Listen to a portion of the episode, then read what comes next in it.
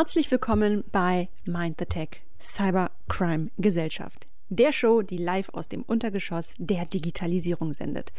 Wir befinden uns in Folge 4 unserer KI-Staffel und gleich zu Beginn müssen wir eine kleine Warnung aussprechen.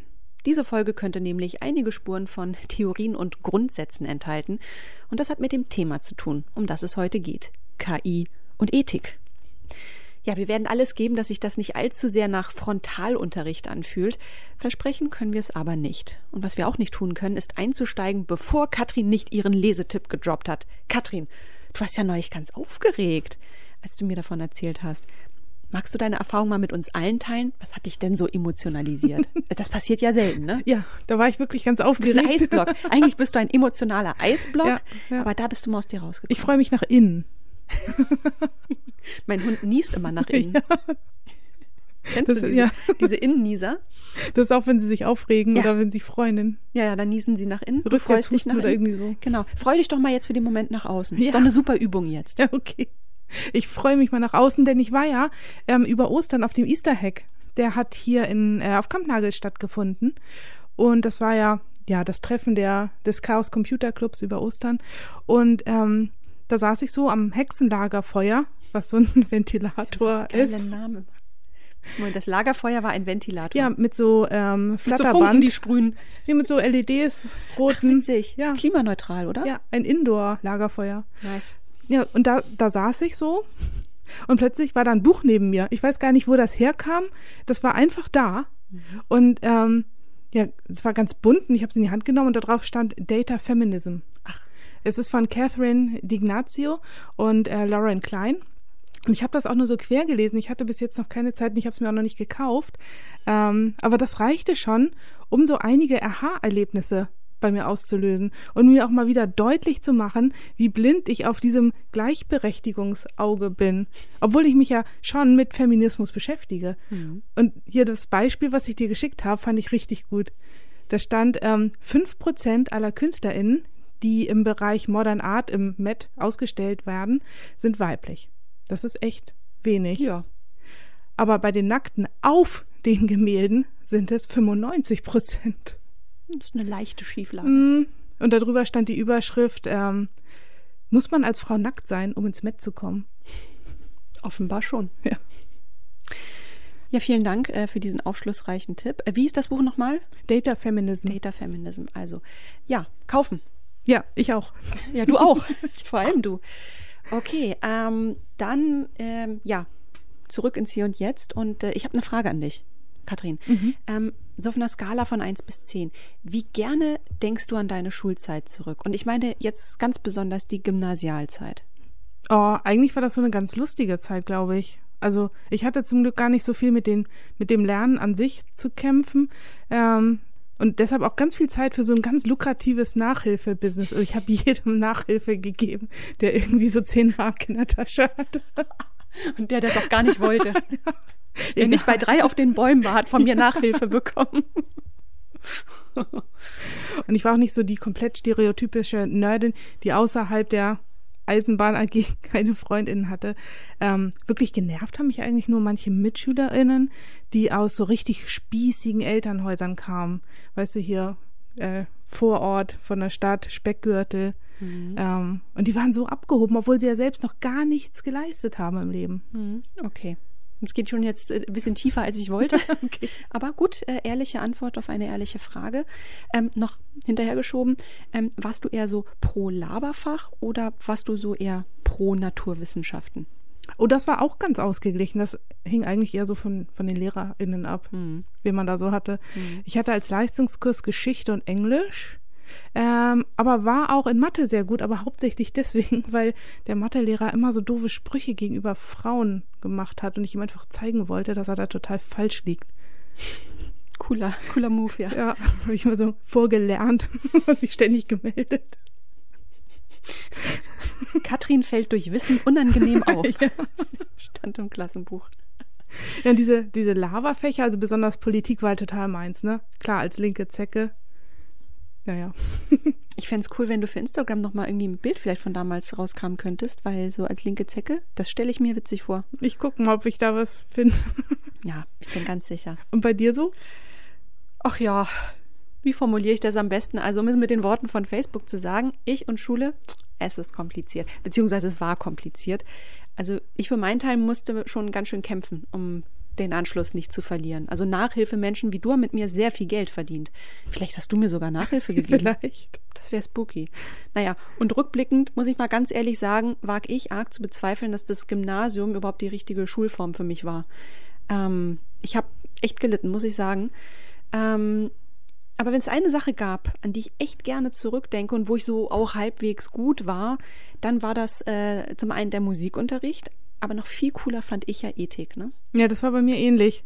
Irgendwann in der Mittelstufe muss man sich ja dann entscheiden, ähm, nämlich jetzt als Wahlpflicht Ethik oder Religion, also bei uns an der Schule. Und das war für mich gar keine Frage, sondern eher nur so ein Bangen, ob der Ethikkurs schon wieder so überfüllt ist, dass man dann irgendwie in den Reli-Kurs reinrutscht. Man kann nur hoffen, dass es nicht dein Mathelehrer den geleitet hat. Ja, ich weiß gar nicht, wie das bei uns war. Also wir mussten uns zwischen Reli und Philosophie entscheiden. Aha. Also jetzt nicht, äh, Ethik stand gar nicht zur Disposition, das war gesetzt, aber man musste sich zwischen Reli und Philosophie ähm, musste man sich entscheiden und aus irgendwelchen mir heute nicht mehr nachvollziehbaren Gründen habe ich mich tatsächlich seinerzeit für Religion entschieden. Und ich werde es nie vergessen, da mussten wir als Hausaufgabe, es war gleich die erste, nach so ein paar Wochen, nachdem der Kurs begonnen hatte, mussten wir irgendwie, keine Ahnung, eine Bibelpassage oder so interpretieren. Und ich habe echt mein ganzes Herz, meine ganze Seele da reingelegt. Und dann bekomme ich diese Hausaufgabe zurück und dann steht da dick und fett eine 5 drunter. Mhm. Und ich war so sauer und so entsetzt, dass ich es wirklich geschafft habe, Kraft meines Gelabers noch in den Philosophiekurs zu wechseln, der natürlich auch schon längst begonnen hatte, wobei das jetzt auch nicht so die super Experience war. Ähm, naja gut, wie dem auch sei. Ethik war anders. Und vielleicht auch, weil es die Chance damals war, Grundsatzfragen so zu diskutieren, dass es einen am Ende nicht auf die Füße fällt. Obgleich Ethik ja auch äh, kein Selbstbedienungsladen ist, aus dem man sich einfach nimmt, was einem gerade so passt. Au contraire, ma chère. Mhm. Also Ethik ist der Kompass und auch Streitpunkt zugleich. Und gerade wenn es um künstliche Intelligenz geht. Und damit wären wir auch beim Thema der heutigen Folge. Wir wollen heute das Thema in den Mittelpunkt stellen, das die Tech-Welt seit vielen Jahren schon beschäftigt. Können und sollen Maschinen moralisch handeln? Beziehungsweise, wie ethisch ist KI? Und wenn ja, wie viele? Scherzkeks. Es gab ja mal Zeiten, da haben wir Maschinen noch gesagt, was sie zu tun haben. Heute scheinen wir auf dem besten Weg zu sein, uns komplett von ihnen abhängig zu machen. Es fängt schon damit an, dass Supermärkte nicht öffnen können, wenn die Kassensysteme nicht funktionieren, weil kein Mensch mehr Bargeld mit sich hat. Mhm. Und ähm, mit der KI geht das Eindringen in unser Leben noch weiter. Ohne Technik können wir nicht mehr leben. Ohne KI schon noch. Hm. Klar, wird irgendwie einiges schwieriger werden, Hausaufgaben und auch einiges ungenauer, Hautkrebsdiagnostik zum Beispiel. Aber wir sind noch lange nicht komplett abhängig. Und hier habe ich auch bewusst noch gesagt. Mhm. Das ist jetzt so aus meiner ganz technischen Brille gesprochen. Aber auf der emotionalen Seite gibt es so ganz andere Abhängigkeiten. Ich habe dir doch erzählt, dass ich meinem Papa eine Alexa geschenkt habe ja, Alexa hört mit, Alexa ist Amazon, äh, Alexa ist böse, anderes Thema beziehungsweise andere Folge. Aber für ihn war es toll. Er hatte kognitiv und motorisch so abgebaut, dass er weder sein Laptop noch sein Smartphone anständig bedienen konnte. Und so war sie wenigstens etwas Unterhaltung, wenn Mama einkaufen war und eben auch die Möglichkeit, Hilfe zu rufen. Mhm. Klar kam er auch ohne sie klar.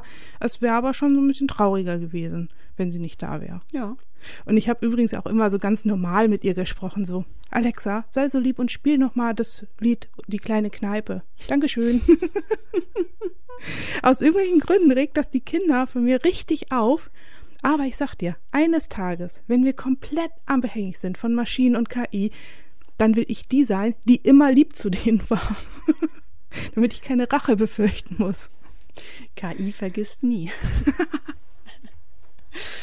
Ähm, ja, Maschinen simulieren bzw. modellieren die kognitiven Fähigkeiten von Menschen. Das haben wir jetzt auch ausführlich besprochen.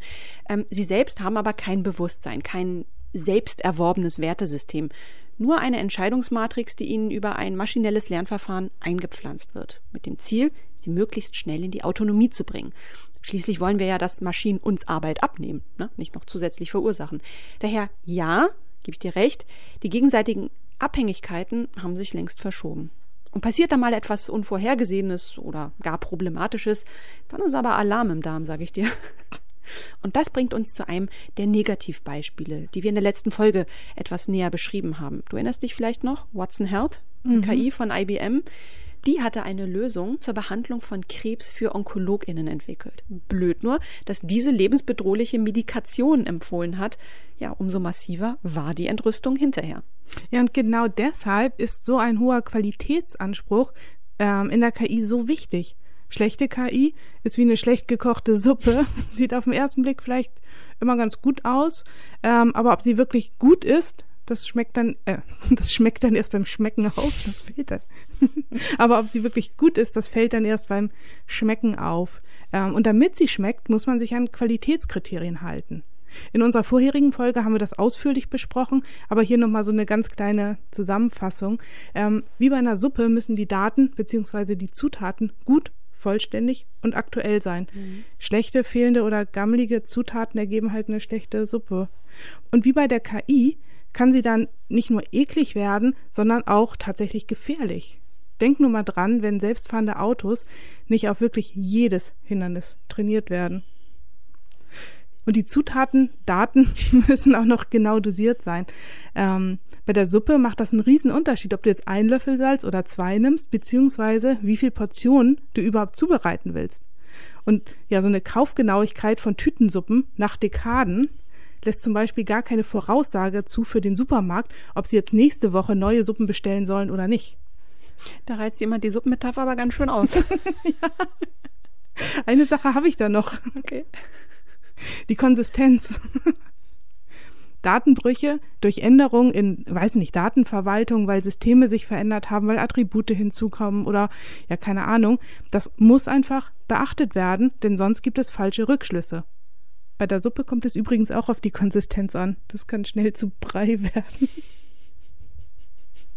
Eine KI für Mama, eine KI für Papa. Genau. Ja, dass auf die Qualität bei KI so viel Wert gelegt wird, das kommt nicht von ungefähr. KI ist ja kein x-beliebiges Tool, äh, mit dem wir uns irgendwie durch die digitale Welt schlagen. KI ist eine Schlüsseltechnologie, die unseren Alltag in nahezu jeder Hinsicht prägt. Sie ist eine Begleiterin, auf die NutzerInnen und Unternehmen gleichermaßen setzen. Man schaltet sie nicht an oder aus. Sie ist irgendwie immer da. In unseren Smartphones, in der Uhr an unserem Handgelenk und oder verbaut in der Karosserie von Autos. Sie schreibt für uns Texte, sortiert Bewerbungen oder entscheidet über Kreditanträge. Durch die nahezu vollständige Integration von KI in unseren Alltag betten wir diese in ein gesellschaftliches System ein, das von ganz bestimmten sozialen Normen durchzogen ist. Normen, die von Menschen gemacht bzw. gelebt werden. Normen, an die sich eine KI dann bitte auch zu halten hat. Aber wie entstehen solche Normen eigentlich? Warum sind sie so wichtig für uns? Und was passiert, wenn sie nicht eingehalten werden? An dieser Stelle Bühne frei für Immanuel Kant und seinen kategorischen Imperativ, der einen sehr populären Zugang zum Thema Ethik bietet. Unter anderem steht hierbei die Frage, was soll ich tun, im Mittelpunkt. Es geht in der Ethik, nach Kant, also grob gesagt um menschliches Handeln, konkreter das richtige menschliche Handeln. Denn was soll ich tun, impliziert ja schon, dass Entscheidungen von einem inneren Zwiespalt geprägt sind. Gut auf der einen Seite und schlecht auf der anderen Seite. Was gut oder schlecht ist, ist wiederum in unseren moralischen Grundsätzen verankert. Das sind Sitten und Werte, die in einer Gesellschaft allgemein anerkannt sind. Was ich hier beschrieben habe, nennt man übrigens deontologische Ethik, wonach eine gute Handlung, wie gesagt, bestimmten moralischen Normen folgt. Ethik ist demnach also die praktische Anwendung von Moral, da sie sich auf konkrete Situationen und Entscheidungen bezieht. In der angewandten Ethik werden ethische Prinzipien und Werte auf spezifische Bereiche wie zum Beispiel Medizin, Technologie, Umwelt und Wirtschaft übertragen, um Richtlinien und Standards zu entwickeln, die eine ethisch verantwortliche Handlung ermöglichen. Dies kann in ganz unterschiedlichen Bereichen sein. Zum Beispiel hat Volkswagen eine Ethikabteilung, die sich mit der Entwicklung und Umsetzung von ethischen Richtlinien befasst. Das Unternehmen hat diese Abteilung nach dem Dieselskandal eingerichtet, um sicherzustellen, dass das Unternehmen in Zukunft ethisch korrekter handelt. Die Übertragung ethischer Fragen auf die Informatik ist übrigens keine durch den Siegeszug der KI gepuschte Modeerscheinung. Ihren Anfang nahm sie bereits in den 1970er Jahren. Chatbot-Pionier Joseph Weizenbaum etwa, wir haben ihn bereits in der Auftaktfolge unserer KI-Staffel erwähnt, wartet zu dieser Zeit bereits davor, modernen Informationstechnologien das kritische Denken zu überlassen. Sein 1976 erschienenes Buch Die Macht der Computer und die Ohnmacht der Vernunft gilt bis heute als Standardwerk. Ähnlich dachte auch die Association for Computing Machinery, ACM, die weltweit größte Berufsvereinigung für InformatikerInnen, die bereits 1972, also vier Jahre vor Erscheinen des Weizenbaumbuchs, ethische Leitlinien formulierte. Der sogenannte ACM Code of Ethics and Professional Conduct soll InformatikerInnen in ihrem beruflichen Handeln leiten und ihnen helfen, ethische Entscheidungen zu treffen. Der Sorgfältigkeit halber müssen wir nochmal klarstellen. Ethik ähm, ist ziemlich vielschichtig und kommt in ganz vielen verschiedenen Theorien und Auslegungen daher. Zum Beispiel gibt es die kognitivistischen und nicht kognitivistischen Theorien, naturalistischen und nicht naturalistischen Theorien, aber das würde jetzt an dieser Stelle wirklich zu weit führen.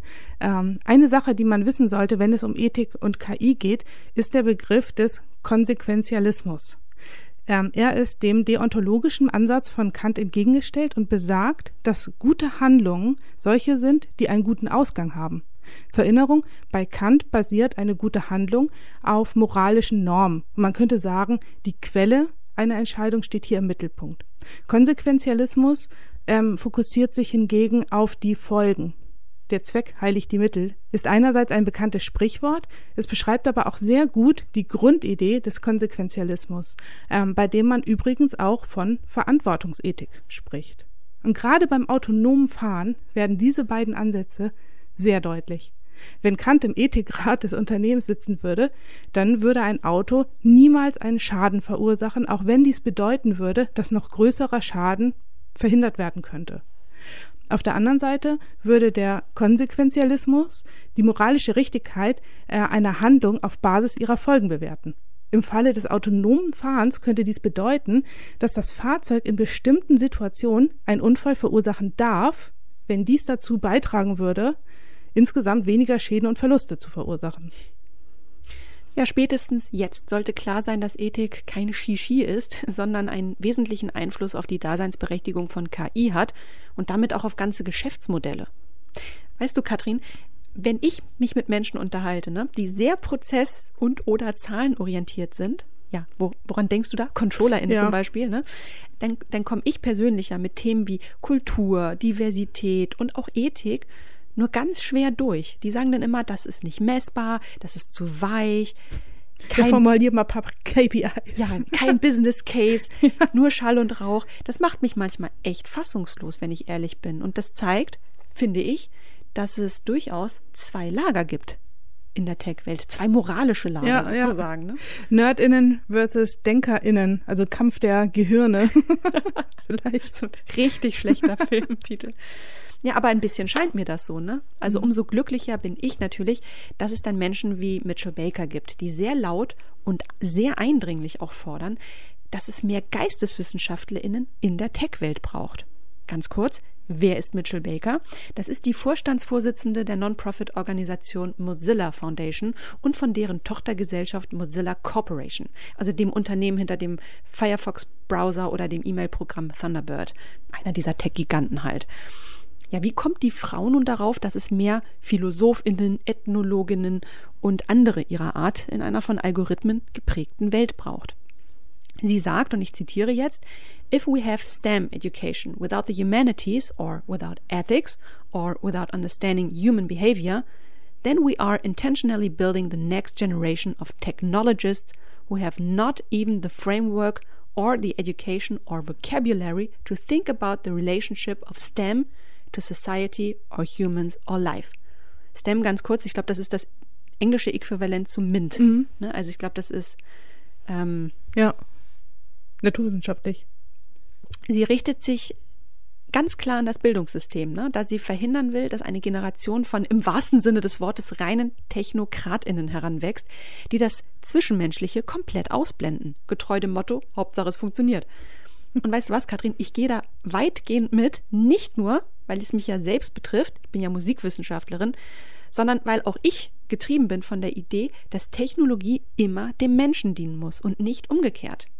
Baker selbst, übrigens, Fun Fact, hat Asienkunde und Rechtswissenschaften studiert. Sie weiß, wovon sie spricht. Ja.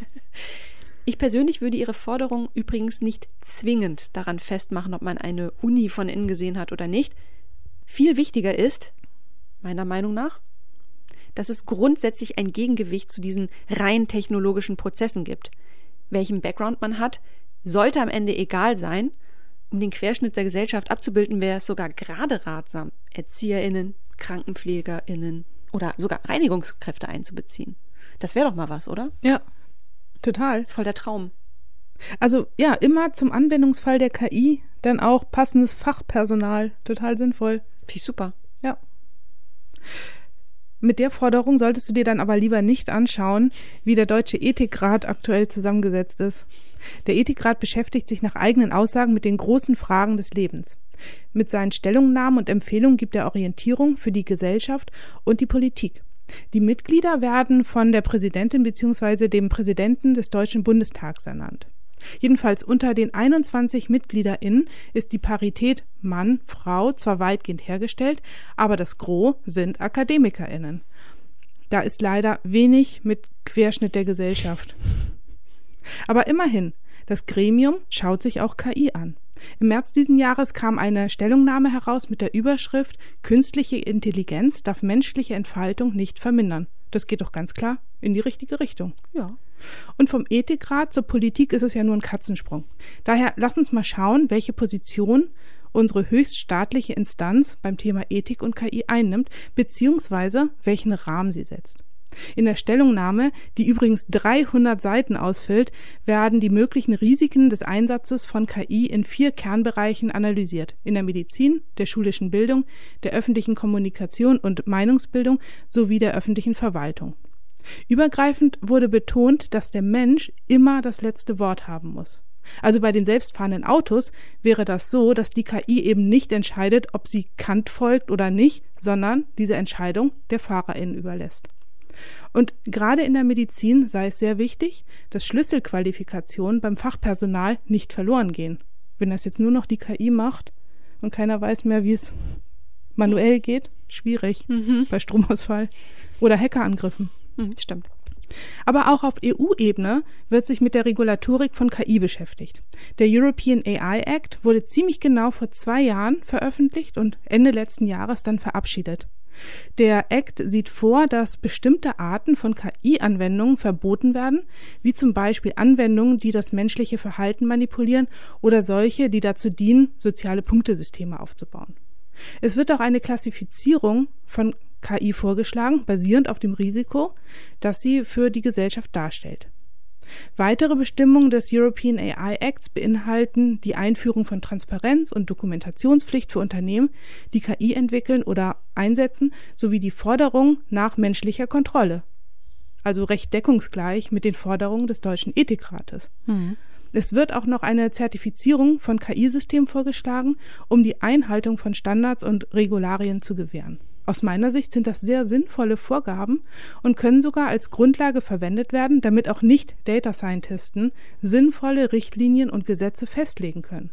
Ein tiefes Verständnis von KI ist also gar nicht nötig, um zum Beispiel ein Gesetz zu erlassen, das beinhaltet, dass KI-Systeme nur unterstützend eingesetzt werden dürfen und nicht entscheidungsfällend. Hm. Ja, Politik setzt den Rahmen und die Wirtschaft unter anderem füllt ihn aus. Und das führt uns zu der Frage, wie ethisch ist eigentlich unsere KI-Wirtschaft, beziehungsweise wie wirtschaftlich ist Ethik im Allgemeinen? Fangen wir mit letzterem an. Wie wirtschaftlich ist Ethik, beziehungsweise ethisches Handeln? Was wir ja nun wissen, ist, dass es Auflagen gibt in Form von Gesetzen und Richtlinien.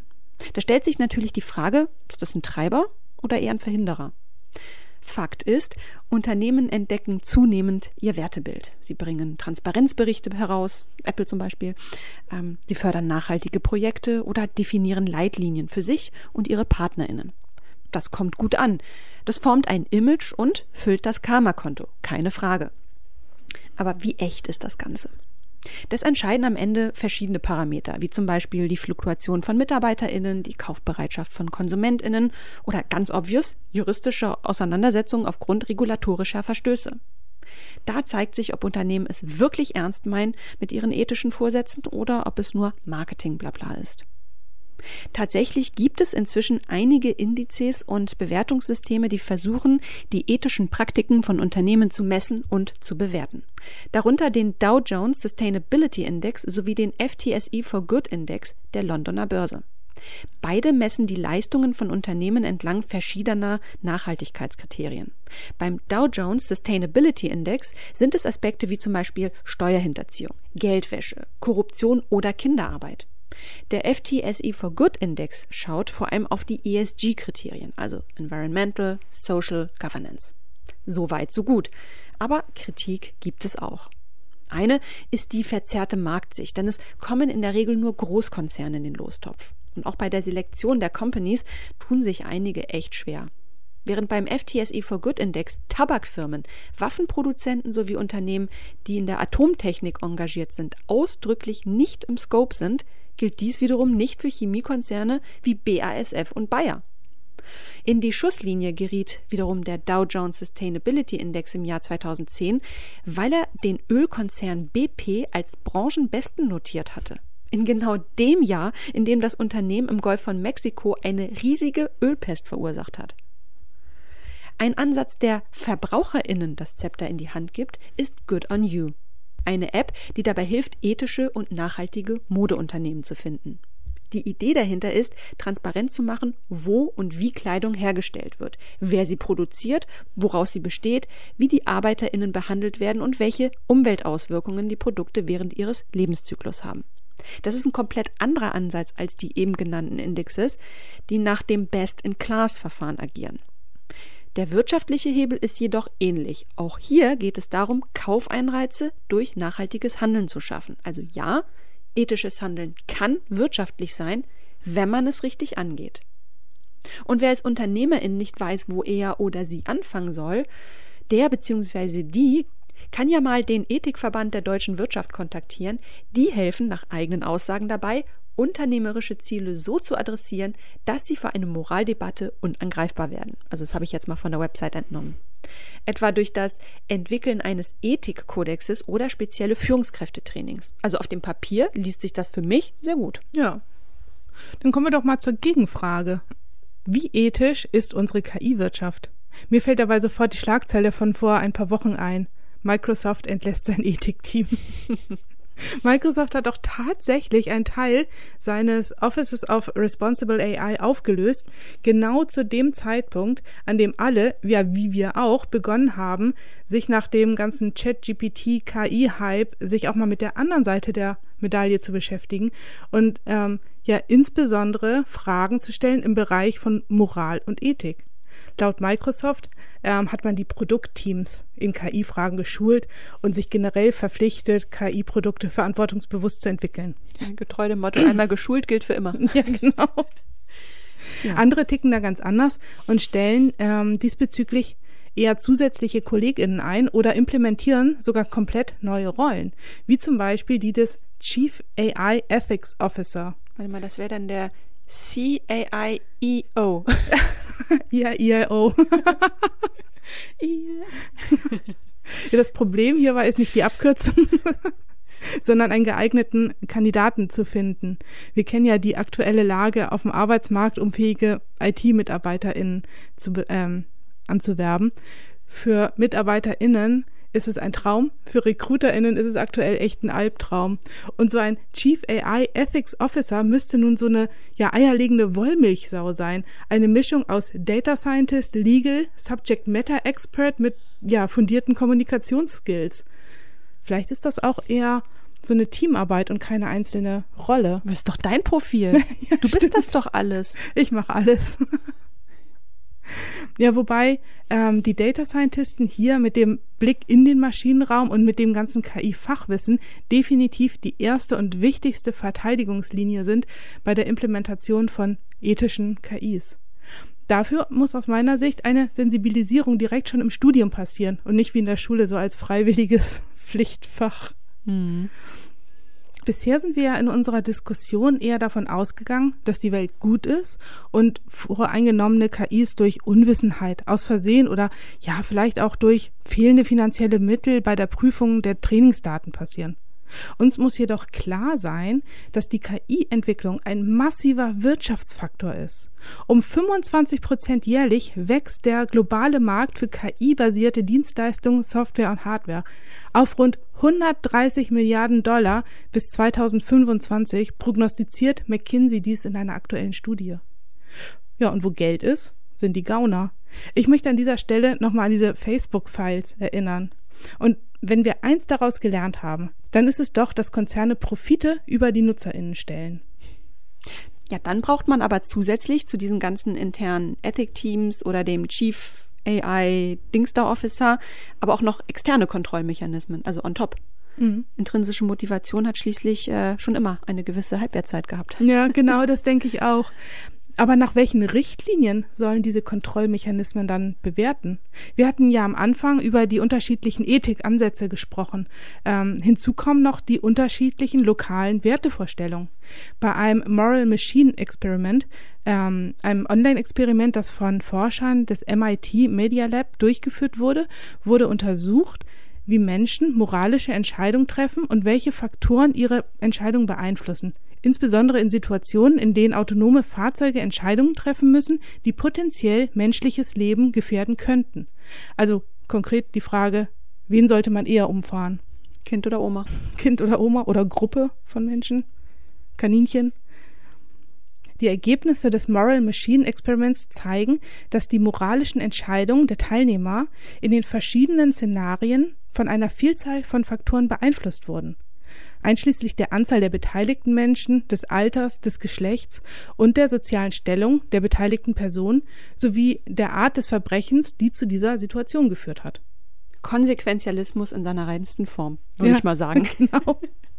Das Ergebnis zeigte auch, dass es Unterschiede in den moralischen Entscheidungen gab, die TeilnehmerInnen aus verschiedenen Regionen, Kulturen und Altersgruppen getroffen haben. Zum Beispiel zeigen TeilnehmerInnen aus westlichen Ländern wie USA und Europa eine stärkere Präferenz für die Rettung von jungen Menschen im Vergleich zu TeilnehmerInnen aus östlichen Ländern wie Japan und China, die das Leben von älteren Menschen höher wertschätzen. Krass. Ja, ja, aber auch ohne Experimente, wie das eben von dir beschriebene, lässt sich erkennen, welche Wertvorstellungen in unserer Gesellschaft so vorherrschen. Wir erinnern uns, die Achillesferse einer jeden KI ist die Trainingsphase. Sie ist deshalb so vulnerabel, weil hier die Gefahr, Voreingenommenheiten in den Algorithmus zu übertragen, besonders hoch ist. Anders lässt sich auch nicht erklären, dass bei Midjourney Menschen mit Behinderung unschmeichelhafter dargestellt werden als gesunde Menschen. Andi Weiland vom Verein Sozialhelden hat das KI-Tool zum Erstellen von Bildern mal auf die Probe gestellt und explizit Szenen erstellen lassen, auf denen Menschen mit Behinderung und anderen Diversitätsmerkmalen abgebildet sind. Das Ergebnis ohne zusätzliche Parameter wird Behinderung bei Midjourney in erster Linie auf Menschen in Rollstühlen reduziert. Diese werden dann auch überwiegend rundlicher, gebrechlicher und älter dargestellt als Nichtbehinderte. Nur mit vielen zusätzlichen Attributen, also zum Beispiel sowas wie Armlehne, sportlich, gibt es einigermaßen akzeptable Ergebnisse. Für Otto Normal eine unnötig hohe Hürde. Also wer mhm. würde das schon machen? Beim Thema Sehbehinderung beschränkt sich die Darstellung meist auf eine Sonnenbrille. Langstöcke werden entweder gar nicht generiert oder in einer ganz neuen Variante wie etwa Bambusstöcken. Bambusstöcke. Ja. Und was richtig mies ist, äh, Weiland hat bei Midjourney auch versucht, ein Kind mit Down-Syndrom auf einem Spielplatz mit anderen Kindern spielen zu lassen. Und auf gut 90 Prozent der Bilder, die dabei herausgekommen sind, ist das Down-Syndrom gar nicht zu erkennen. Als würde es diese Disposition einfach nicht geben in unserer Gesellschaft. Also ganz ehrlich, wenn man KI in den Schulunterricht integriert, dann sollte man genau solche Übungen mit einplanen. Ich glaube ja, besser kann man bei Kindern und Jugendlichen den kritischen Blick auf KI nicht trainieren. Es kann auch echt nicht sein, dass nur bei stark repräsentierten Gruppen gute und detailgenaue Bilder rauskommen. Ja. Es ist Skandal. Ja. Ich sag's dir. Ich fordere einen Aufstand. Wir können ja mal demonstrieren gehen. Ja. Fangen hier bei uns im Ort an. Ja. Direkt vom Kaufmann. Du bist doch jetzt in der Politik tätig. Ja, genau. Die Vorbereitung auf diese Folge hat uns ein weiteres Mal gezeigt, dass Ethik aus der KI-Entwicklung nicht ausgeklammert werden darf. Es darf nicht zu einer Hybris der KI kommen. Wenn das passiert, dann übertreffen KI-Systeme ihre menschlichen SchöpferInnen und NutzerInnen und werden unkontrollierbar. Der Ethik Raum zu geben, ist hier so wichtig. Es ist quasi der Master aller Kontrollmechanismen. Ja, das passt voll. Ja, das war's auch schon wieder für heute. Wir hoffen, die Folge hat euch gefallen, vielleicht sogar so sehr, dass ihr euch fragt, wer sind eigentlich diese Frauen, die auf diesem Kanal immer so schlau daherreden? Das muss nicht länger ein Geheimnis bleiben, denn am 11. Mai könnt ihr uns beim Developer Tech Talk kennenlernen. Da sprechen wir dann über die Entstehungsgeschichte unseres Podcasts, was wir in den drei Jahren seit unserem Start so erlebt haben und, und, und. Den Link zu dem Event, übrigens ein Remote-Event, ja, setzen wir in die Show Notes. Also wir würden uns sehr freuen, euch dort zu treffen. Ja, und wir freuen uns natürlich auch über ein Like oder eine Rezension zu diesem Podcast. Und natürlich auch über Themenwünsche, Lob, konstruktive Kritik. Aber nur konstruktive. per Direktnachricht. Wir freuen uns via Twitter, Instagram und LinkedIn. Schreibt uns, wo ihr uns findet. und die Links dazu findet ihr auch in den Show Notes. Ja, ich würde dann sagen, dann sehen wir uns zur nächsten Folge in 14 Tagen. Das ist dann schon unsere fünfte Folge. Mhm. Und bis dahin macht's gut und ja, Traut keiner KI, die ihr nicht selbst trainiert habt. genau, super Fazit. Tschüss, tschüss. Tschüss.